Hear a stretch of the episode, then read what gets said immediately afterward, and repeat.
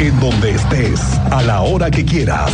Esto es lo más importante en el podcast de Así sucede expreso del 101.1 FM Estéreo Cristal. Le voy a refrescar la memoria con un tema que fue muy criticado por la forma en la que sucedió cuando un hombre, después de ser mal esposado, sí, sí, sí, estaba mal esposado, se escapó de una patrulla de la policía municipal y con todo y patrulla se fugó. Después impactó con otro vehículo en el que perdió la vida una persona inocente, una verdadera mala operación de la policía y que en ese momento fue muy señalado, sí. Ayer el comisionado presidente de la Defensoría de los Derechos Humanos fue el que revivió el tema porque fue lanzada una nueva recomendación a la Policía Municipal. Javier Rascado, el comisionado presidente, después de las investigaciones, llegó a la conclusión junto con su equipo de los técnicos de que se violaron derechos y garantías de seguridad para los involucrados en estos hechos. Y por eso la Seguridad Pública del municipio de Querétaro recibió la recomendación con número 253 6, diagonal 2022, de la Defensoría de los Derechos Humanos de Querétaro, como bien señala, la cual se informó será revisada por el titular de la dependencia, misma que se señaló será atendida en términos y plazos establecidos por la ley. Pero esto es lo que declaró el jefe de la policía, Juan Luis Ferrusca Ortiz. En estos momentos, eh, aquí en la Secretaría de Seguridad Pública se recibió una recomendación con número 253 eh, guion 6, diagonal 2022, donde la Defensoría de los Derechos Humanos eh, nos han hecho la notificación formal de esta recomendación y bueno, esta eh, será revisada acuciosamente por un servidor y el equipo de la Secretaría de Seguridad Pública y estaremos atendiendo en los términos y los plazos que nos establece la recomendación para dar una respuesta puntual. En relación a los hechos, les tengo detalles, eh, cómo fueron, les volveremos a contar cómo se dieron estos hechos donde lamentablemente perdió la vida una persona, otros más resultaron lesionadas y lo que ya estamos platicando, que ha emitido la Defensoría de Derechos Humanos una recomendación y que la dependencia dará cumplimiento después de examinar la Miguel Bien, teniente, lo platicamos más adelantito. Gracias. Atención, atención usuarios de transporte público de la zona de la pradera de Cibatá, de Saquia, que también sigue creciendo y será una zona de mucho desarrollo habitacional en los próximos años, se lo aseguro. Y además, todos los que están relacionados con la industria aeroespacial, se lo digo porque el circuito de ejército mexicano que conecta con el Marqués y esta zona de alto impacto de, de desarrollo habitacional, bueno, tendrán desde este fin de semana modificaciones de rutas y frecuencias. Es que es parte de esta readecuación y me dicen que lo hacen justo porque en el reintento por hacer pues más eficientes estas rutas del transporte, se tomaron en cuenta dos cosas. Uno, que la actividad baja muchísimo, pues porque ya no hay escuelas y porque para completar estas nuevas rutas se ocuparán camionetas de pasajeros. Esa es la segunda. El que tiene en sus manos la responsabilidad de que todo salga bien, de que existan menos quejas para este nuevo modelo, es el director del IQT, Gerardo Cuanalo. Esto explicó. Lo tenemos proyectado para el día 17 realizar el cambio. La propuesta viene en el sentido de las cuatro rutas que hoy se cuentan en la zona, eh, prácticamente poderlo ampliar a, siete rutas, donde ya tendremos cobertura en Cibatá, eh, tanto por la parte que alimenta hacia hacia, hacia el refugio, la pared de toda esta parte, como la parte también del penal que habrá una cobertura para que pueda este, eh, conectarse con la ruta 133. Esta parte del refugio también cubrirá la parte de Saquia. Se reforzará también la cobertura en el campus de la universidad, en el aeropuerto. y eh, se reforzarán las rutas que actualmente tenemos, sobre todo la ruta 53. La estaremos reforzando casi en un 50% del servicio que estamos dando. Ayer otra vez nos dieron otra sacudida a los periodistas de este país. La noche del 15 de diciembre quedará marcada en el calendario de la historia porque un intento de matar a uno de las voces periodísticas más influyentes de este país. Anoche nuestro compañero y colega Ciro Gómez Leiva sufrió un atentado cuando salía de su programa nocturno. Anoche viajaba solo en su vehículo. Afortunadamente el vehículo, la camioneta era blindada, que fue lo que le salvó la vida. Ciro Gómez se salvó de este atentado, al menos tres impactos en el vehículo que fueron muy certeros, ¿eh? Pero el blindaje evitó el paso de las balas. Esta mañana, Gómez Leiva contó lo sucedido anoche cuando terminaba su programa. Eran unos gatilleros a bordo de una motocicleta. Cerca de las 11 de la noche. Y bueno, ya muy cerca de mi casa, sobre la calle de Tecoyotitla, me dispararon desde una motocicleta, aunque los peritos más tarde, cuando revisaron el vehículo, me dijeron que quizá eh, pudieron haber salido disparos también de otro vehículo. No sé, no sé más. Yo manejo mi coche, lo he hecho siempre, yo no tengo escolta. Eh, manejo en las noches una camioneta blindada que me proporcionó desde hace seis años Imagen Televisión. Es la que manejo, es una camioneta propiedad de ellos.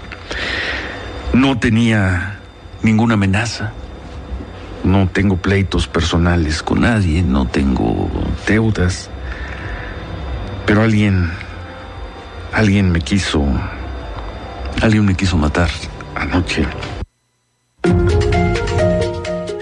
El presidente de la República, Andrés Manuel López Obrador, condenó esta mañana el ataque contra el periodista Ciro Gómez Leiva, hoy iniciando la mañanera enviando un mensaje de solidaridad y apoyo al comunicador, luego de haber sido interceptado y que dos sujetos abrieron fuego en su contra. Y aunque dijo que las diferencias editoriales e ideológicas, que todos sabemos son distintas, dijo ser solidario.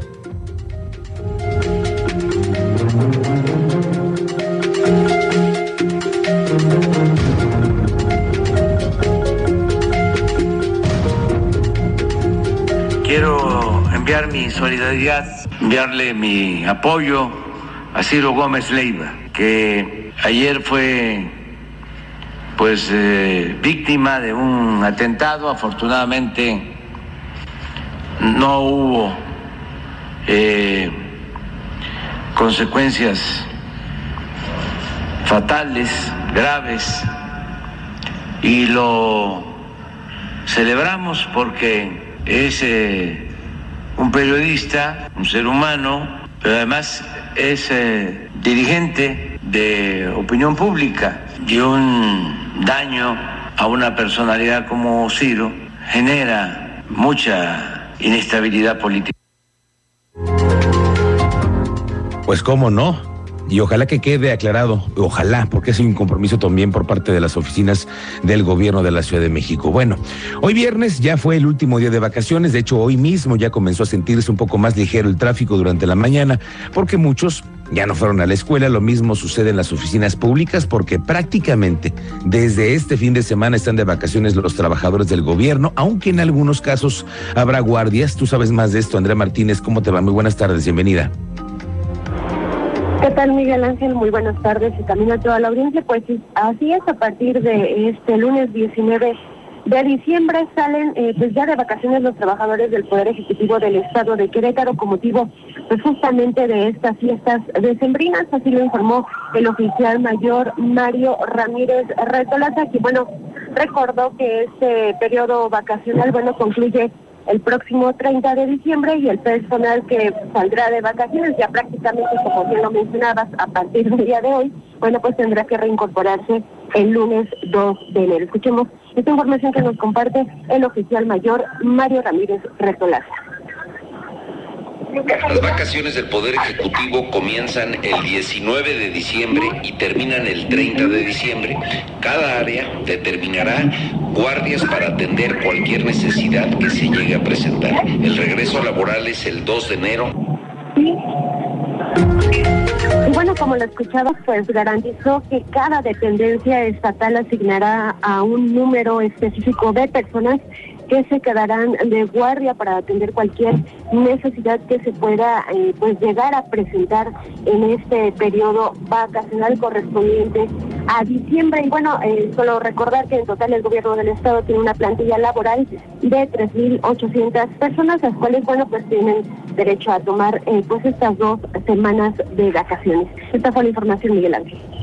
Gracias, André Martínez. Pendientes. La secretaria de Cultura, Marcela Herbert, informó que se espera una afluencia acumulada de hasta nueve mil personas entre los nueve conciertos navideños que se tienen previstos como parte del programa artístico denominado Talento Fiestas Navideñas para cada concierto, que incluye talentos locales y nacionales. Se estima una asistencia de entre 700 y mil personas. El programa de conciertos arrancó ayer jueves y concluye el próximo 23 de diciembre. Se va a llevar a cabo en la Plaza Fundadores y en la Plazuela Mariano de las Casas. Desde este viernes en la Plazuela Mariano de las Casas se presenta María León. Esto va a ser a las 8 de la noche. Eh, presentar cada año justo para las familias, eh, sobre todo que sea gratis, eh, bueno, porque se da la feria, pero bueno, aquí lo tenemos en el centro, pueden ir todas las personas que quieran y bueno, pues creo que esta es otra facilidad que da el gobierno del estado, ¿no? Este domingo 18 de diciembre se va a llevar a cabo el desfile Alegría. Esto va a ser en el municipio de Querétaro y el cual es organizado por el DIF estatal. Es parte de los festejos de Navidad de Año Nuevo. El desfile navideño se desarrolla sobre la Avenida Constituyentes. Es este domingo a partir de las 7 de la noche. Seguramente la expectativa, bueno, nuestra expectativa es seguramente tener un aforo mayor al que hemos tenido, por ejemplo, en San Juan del Río. Entonces, pues bueno, ojalá podamos tener con un aproximado de 30, 40 mil personas, este, integrantes de familias, para que puedan disfrutar de este evento. Oiga, mucho cuidado con los intentos de extorsión y más en esta temporada navideña con los aguinaldos y que se sabe que hay mucho más dinero en la calle. Y hay algo para evitar, por ejemplo, los intentos de extorsión telefónica, que también como dan lata, seguramente a usted le ha tocado. De pronto se trata de una aplicación para los dispositivos móviles. Tú sabes más de esto y cómo ha ido generando. Alejandro Payán, bienvenido, buenas tardes. ¿Qué tal, Miguel Ángel? Muy buenas tardes. Pues efectivamente, la aplicación Cuelgap que ha desarrollado la Secretaría de Ciudad Pública del municipio de Querétaro registra ya más de 3.000 descargas y este número importante, 52 bloqueos de números ya identificados, por lo cual el secretario de Ciudad Pública de la capital, Juan Luis Ferros Cortiz, pidió a la población y los invitó a reportar cualquier número que intente hacer una extorsión, esto para ingresar a la plataforma y poder identificarlos dentro de la aplicación que servirá no solo a los habitantes de Querétaro, sino a otros municipios que también ya están empezando a hacer uso de esta aplicación que inmediatamente cuelga cualquier número identificado como extorsionador. Vamos, eh, ¿te parece Miguel, a escuchar la explicación de la secretaria de Ciudad Pública del municipio de Querétaro, Juan Luis Flores Cortiz? Tenemos eh, ya poco más de 3.000 descargas en las distintas plataformas y 52 bloqueos de números identificados que causan detrimento patrimonial, es decir, está funcionando en este sentido, pedirle a los ciudadanos que en cuanto eh, pudieran recibir alguna llamada que genere algún tipo de, que intente generar algún tipo de extorsión o detrimento patrimonial, nos lo pueda reportar de forma inmediata a la línea de emergencia 911 para poder ingresarla a nuestra plataforma y tener más cobertura, mayor capacidad y poco a poco poder ir identificando todos estos números que puedan estar generando temor a los ciudadanos.